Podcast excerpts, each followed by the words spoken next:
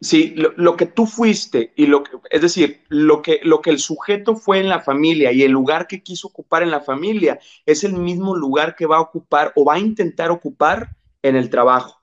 Eso es, es, es, ah, psicoanálisis, ¿sale? Entonces, psicoanálisis enfocado en la organización y yo creo que es algo de lo que pues definitivamente no nos hemos metido a lleno, debe de haber literatura, eh, sí hay epistemología sobre el tema, pero definitivamente lo que hay que comprender es que las empresas, por, la, por el poco tiempo que tienen para entregar un resultado, no se detienen a ver estos detalles y son básicos, son muy importantes. De ahí que eh, pienso que las empresas deben de eh, reclutar a gente. No digo que, que tenga que ser que tengas que revisar específicamente todo lo que ocurrió en tu vida y en tu familia, porque eso llevaría mucho tiempo y evidentemente no, no van a dar es decir, no, no se va a poder. Sin embargo, es importante entender cuál es la dinámica familiar. Eso es muy importante.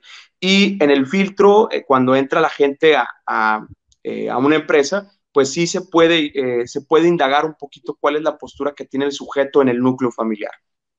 Y bueno, ese tema es algo a lo que yo apuesto y creo convincentemente que ayudaría a entender qué personas están aptas para estar dentro de un front office, ¿no? De un servicio, de, esta primera cara con el cliente.